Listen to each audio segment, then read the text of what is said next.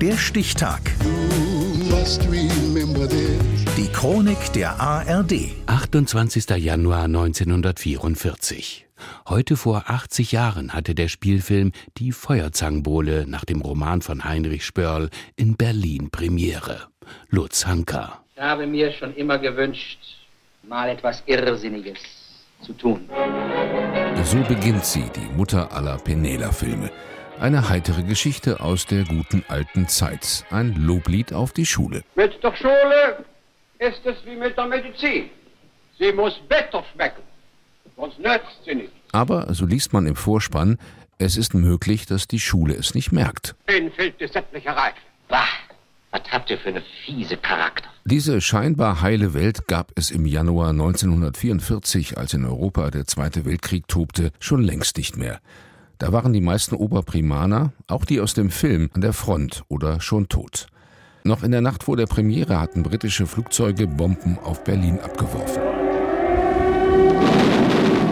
Der Film wird vormittags gezeigt, ohne roten Teppich und Blitzlichtgewitter, aus Angst vor dem nächsten Fliegeralarm. Die Geschichte ist haarsträubend. Ein erfolgreicher Schriftsteller, der von einem Privatlehrer erzogen wurde, soll zurück auf die Schulbank einer höheren Lehranstalt.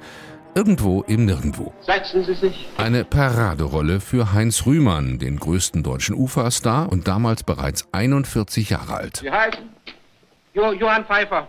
Mit einem Elf oder mit zwei? Mit Dreier, Professor. Mit drei Elf? Eins vor dem Ei, zwei hinter dem Ei. Bitte. Auf dem Stundenplan Chemie, gewürzt mit einem winzigen Schluck Heidelbeerwein. Ja, die alkoholische Gärung oder die Gärung des Alkohols erzeugt Alkohol. Das Alkohol erzeugt Gärung, die sogenannte alkoholische Gärung. Und natürlich Physik. Was ist eine Dampfmaschine?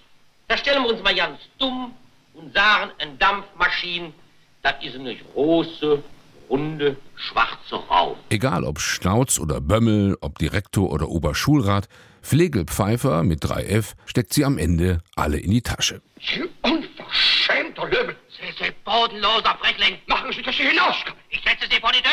Ackermann, holen Sie die Polizei. Lock, rufen Sie die Feuerwehr. Natürlich ist die Feuerzangenbowle eine Komödie und kein politischer Film, aber einer mit ideologischen Fallstricken. Die Figur des jungen Geschichtslehrers Dr. Brett kommt in der Romanvorlage von Heinrich Spörl jedenfalls nicht vor. Junge Bäume, die wachsen wollen, muss man anbinden. Dass sie schön gerade wachsen, nicht nach allen Seiten aufschlagen. Und genauso ist es mit den jungen Menschen. Disziplin muss das Band sein, das sie bindet. Zu schönem, geraden Wachstum. Trotzdem will Reichserziehungsminister Rust den Film verhindern.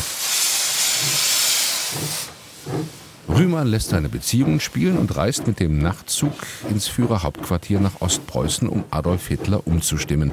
Am 25. Januar 1944 schreibt Reichspropagandaminister Josef Goebbels in sein Tagebuch Der neue Rühmann-Film Die Feuerzangenbowle soll unbedingt aufgeführt werden. Der Führer gibt mir Auftrag, mich nicht durch Einsprüche von Lehrerseite einschüchtern zu lassen. Drei Tage später hat die Feuerzangenbowle bis heute der deutsche Kultfilm Premiere am helllichten Tag um 10.45 Uhr im Tauentzienpalast in der Nürnberger Straße in Berlin.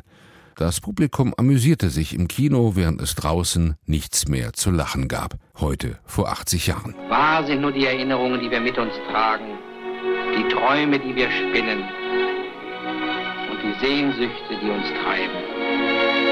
Damit wollen wir uns bescheiden. Der Stichtag. Die Chronik von ARD und Deutschlandfunk Kultur. Produziert von Radio Bremen.